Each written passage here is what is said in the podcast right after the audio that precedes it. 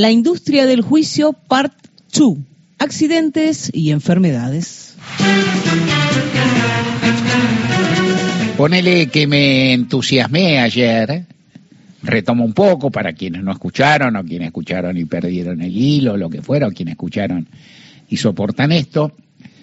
Me embalé ayer con este cliché, con este lugar común, con esta metáfora congelada, tramposa, mentirosa, que se usa de la industria del juicio para contar cómo la proliferación de juicios laborales, de pleitos, que, significan mucho dinero, de abogados caranchos, de todo esto, abogados laboralistas que se la llevan toda, perjudica severamente las inversiones, los, eh, lo, la, eh, la posibilidad de que las empresas contraten trabajadores y todo eso. Y te dije que eso es técnicamente un bolazo, lo cual no quiere decir que en una sociedad donde viven millones de habitantes no haya algún caso de abuso del uso del, no sé, de, de la judicialización y demás por parte de los abogados de la parte trabajadora, pero que en general no es así, muy por el contrario, es lo otro.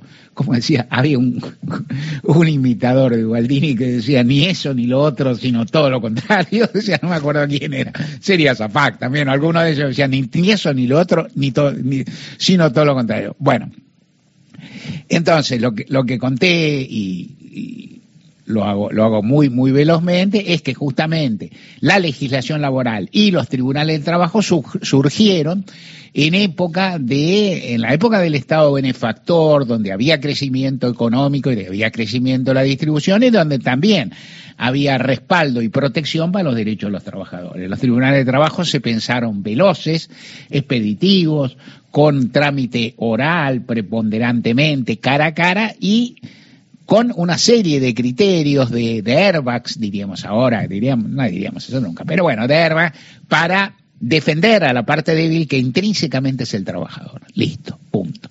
Que está reconocido en las leyes, que establecen principios, que establecen incluso las normas laborales más generales, salvo en momentos muy de decadencia de la, de la vida social y de la vida económica y de los paradigmas eh, políticos y económicos en la Argentina, el principio indubio pro operario. O sea, en caso de dudas está a favor del trabajador. El tribunal tiene ese criterio, tiene que estar orientado, tiene que estar compensado en ese sentido. Ese sentido compensa las inequidades del mundo real en los cuales los empleadores son más poderosos que los trabajadores, básicamente. Casi, uno casi diría por esencia, por lo menos por naturaleza muy fuerte. ¿Qué es esto entonces?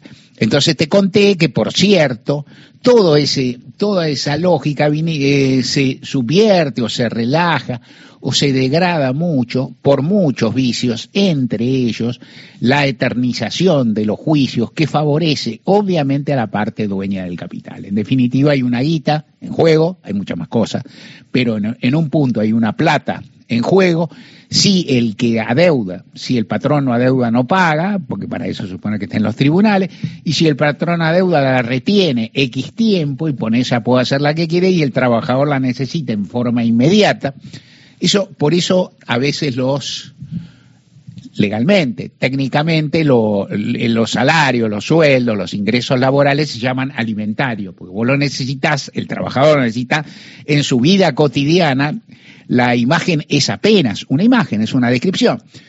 Los necesita para sobrevivir, para morfar. Y en cambio, quien tiene el capital puede hacer otros usos, invertirlo, y bueno, luego vuelve. Hay muchas quejas, está de moda. El otro día leí a Luciano Laspina, una, que en realidad es una astilla, que bueno, no importa, que eh, le preguntaron tres medidas, cuáles serían las tres primeras medidas que tomaría la Argentina, en la Argentina, un economista de, de, Juntos por el Cambio, las tres primeras. La segunda es pulverizar la industria del juicio. Tampoco queda claro cómo lo pulverizaría desde el Poder Ejecutivo la industria del juicio, no importa. Pero el, el cliché pega, el eslogan pega, marca adhesiones y demás. ¿Es tan grave? No, nunca. Es mentira. Son persecuciones. Eh, ayer te hablé un poco en general, te conté algo me tenté con esto de las memorias de, de quien fui o de aquello que trabajé. que fui abogado laboralista muchos años. A veces hago estas cuentas, no, no sirven para nada, pero las hago. Por ejemplo, digo, bueno, ¿cuántas audiencias tenía yo por semana? No lo sé. Pero ponele, no debía tener menos de 8 o 10. 45 semanas por año de trabajo, 450 audiencias por año, 20 años, 9.000. Ponele que haya alguna menos, que se me chispoteó en algo, que un miércoles no fui. Miles de audiencias, ¿no? Miles, miles. Entonces he visto eso, vi el caballo por dentro, la boca del caballo, el monstruo, ¿Y qué vi? Bueno, he visto gente muy decente, he visto gente muy... He visto abogados pillos de acá o de allá, pero en general la balanza está descompensada. ¿Y sabes lo que le descompensa? No solo la inequidad del sistema capitalista, sino también lo desviado que están las instituciones jurídicas, por ejemplo, en la Argentina. Accidente de trabajo, son accidentes y enfermedades del trabajo. Sobre esto hay un par de, a veces te dan ganas de decir esto, decir vayan a ver las imágenes y suspendamos por 10 minutos el editorial.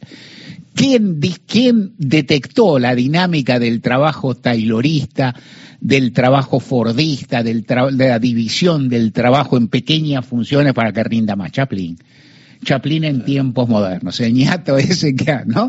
que apretaba con las pinzas, ¿no? que está todo el tiempo apretando con las pinzas, no me acuerdo si dos tornillos, dos tuercas o algo así, salía a la calle y la seguía moviendo porque no podía, estaba, hay una película italiana que se llama La clase obrera Valparaíso, que es otra película del segundo neorrealismo italiano, como se lo quiera llamar, en la cual también hay un trabajador que no tiene, hay, hay, un, hay un paro, una huelga, hay un conflicto. El tipo no tiene gran conciencia de clase porque trabaja de destajo y le va bien. ¿Qué es trabajar a destajo? Trabajar a destajo es que te pagan por unidad o que te pagan un sueldo básico, pero que te aparte te pagan por rendimiento. Y el tipo lo que tenía que hacer también era bajar rápidamente la palanca y entonces al bajar la palanca se hacía un perno, ¿no? un perno. Entonces él hacía todo el tiempo un esfuerzo físico tremendo y bajaba un perno. ¿Y en qué pensaba? Pensaba, por decirlo con cariño, en el tujes de una compañera. Entonces decía, no, él pensaba, ¿tú qué dijo eso? un perno, un tujes. No decía, decía tujes, no, ¿cómo así tujes en italiano? Se dice de otra forma, pero da la impresión que si uno dice tujes es más liviano. Bueno, esto decía. Y el tipo con eso, que pensaba en la compañía y por ahí la miraba, porque la compañía andaba por ahí, obtenía un rédito. ¿Qué pasa?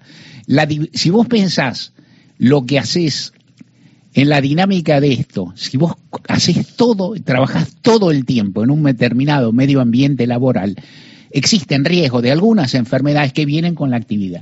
Por ejemplo, la brucelosis clásica, el que toca carne, el que toca carne cruda, el que maneja carne cruda, tiene una propensión muy alta a, eh, contagiarse a la brucelosis, que no me pregunte, que lo que pero no está bueno, digo, no es favorable. Entonces, esto es lógico y si estás ocho años, diez años, quince años, veinte años, ocho por día, no como las audiencias de Weinfeld, sino, digamos, estando ahí, corre riesgo severo. Los que entran en una cama frigorífica y salen, la pasteurización es buena para la leche, para los seres humanos no es. Si vos cambiás de temperatura todos los días, todo el tiempo, qué sé yo, algo te va a pasar. Hay algunas enfermedades que están clavadas. El, ayer hablaba del saturnismo que se produce por contacto con el plomo, las actividades metalúrgicas. Esas están pensadas desde antes, están estudiadas en la ley, están tarifadas, vienen así. Y hay otras con qué te surgen, con esto, con la dinámica repetitiva del trabajo. Una anécdota de mi vida para... Hay una que nunca me olvido, siempre me marcó. Yo empecé a trabajar con, un estudio que me pasaba a juicios. Con el tiempo tenía una idea pero alguna vez tuve la primera audiencia. Entonces tenía que ir a mi primera audiencia en juicio empezado, pues te agarra el juicio que te agarra. Eso. Y el juicio era de un ñato que era desnucador. O sea, el tipo era desnucador un frigorífico. O sea, lo que tenía que hacer, pues, pasaban las vacas, le pegaba un mazazo, ¿qué quieres que haga? Le pegaba un mazazo en la cabeza, la vaca quedaba boleada y otros, digamos, se ocupaban de matar a la vaca, faenarla, etcétera, etcétera. Cada una tarea. En criollo, de nuevo, las ocho horas, el tipo pegándole un mazazo a la vaca. Yo llegaba a la audiencia, siempre llegaba temprano, pero esta quería llegar antes y me demoré o no, o no llegué todo temprano y decía, uy, encontraré a los testigos de mi cliente. Que yo no los conozco. Ahí llegas, después con el tiempo aprendés que vos llegás y llamás, porque los muchachos están acostumbrados a esas cosas un poco impersonales. Tampoco esperan que vos seas un abogado como, no sé, con los abogados de las series de, ¿no? sé, de, de la avenida Madison. No, es otra cosa, digamos.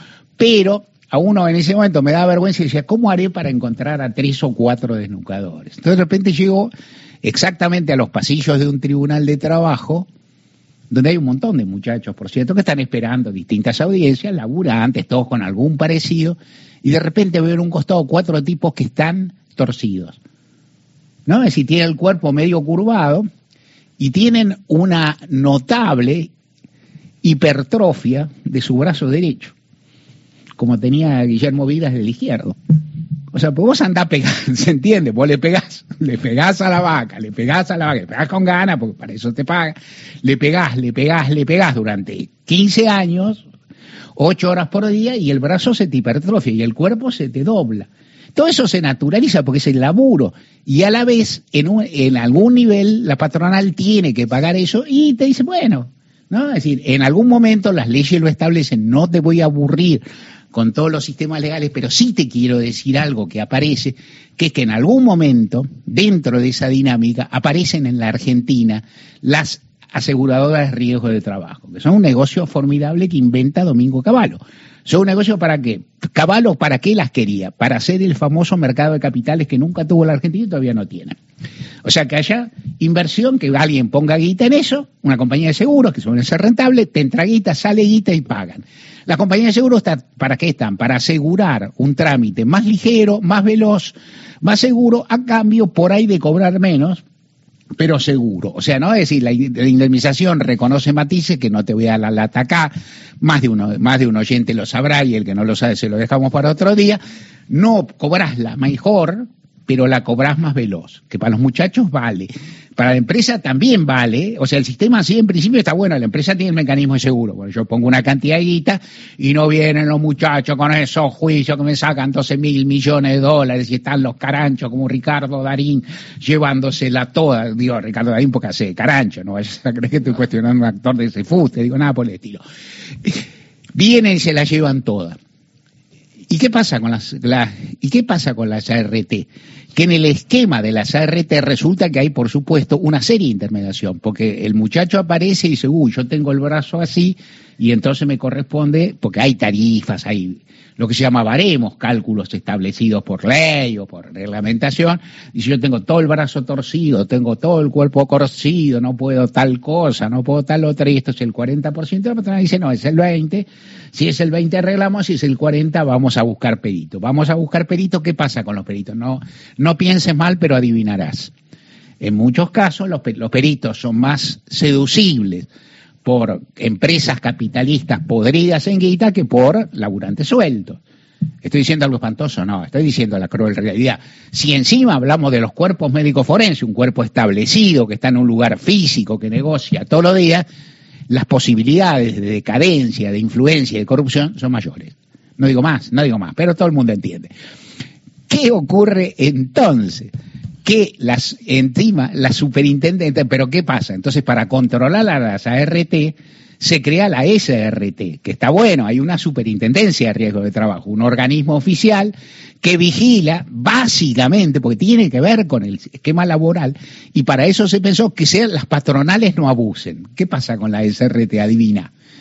¿Qué pasa con la SRT como pasa con tantas otras? No todas, no todas, no todas durante el kirchnerismo, por ejemplo, donde gobiernos que son muy fuertes, pero donde gobiernos que no son muy fuertes, esos organismos que tienen relación con corporaciones muy fuertes se dejan influir por esas corporaciones muy fuertes, que aparte tienen una serie de elementos que son interesantes. Tienen números, tienen datos, tienen publicaciones, tienen abogados activos, tienen juristas activos y los laboralistas son más bien eh, digamos, no, no tienen una organización tan grande. Hay, hay organizaciones, laboralistas, asociaciones, pero no tienen un corpus tan fuerte como tienen las corporaciones, como ocurre también en otros territorios. Les importa mucho a los sindicatos en la Argentina los riesgos de trabajo, poco con excepciones valiosas, pero poco en general. ¿Por qué? Porque es muy difícil envolverse porque también son sumas de recursos individuales, o sea, no son sumas de casos individuales. Hay, por cierto, sindicatos que los viven todo el tiempo. La construcción, es obvio, es decir, vos tenés X andamios en la Argentina, tenés X cantidad de accidentes. Son accidentes más o menos. Habría que discutir si es accidente aquello que ocurre por deficiencia humana. ¿De quién son las deficiencias? A veces el laburante se arriesga, a veces se arriesga, a veces no cumple con las normas, a veces, pero en el por ciento, 70, 80, 90 por ciento, los incumplimientos son patronales. ¿Y qué hacen las ART? Nada. Buscan ahorrarse la guita. ¿Y qué hace la Superintendencia de Riesgo de Trabajo?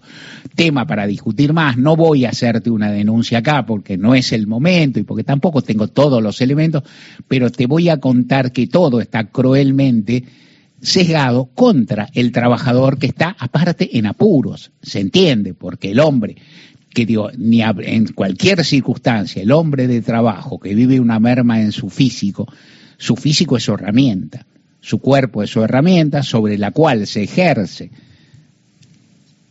la, el poder patronal y respecto al cual guste o no guste, te guste o no te guste, esté de moda o no esté de moda, se saca plusvalía.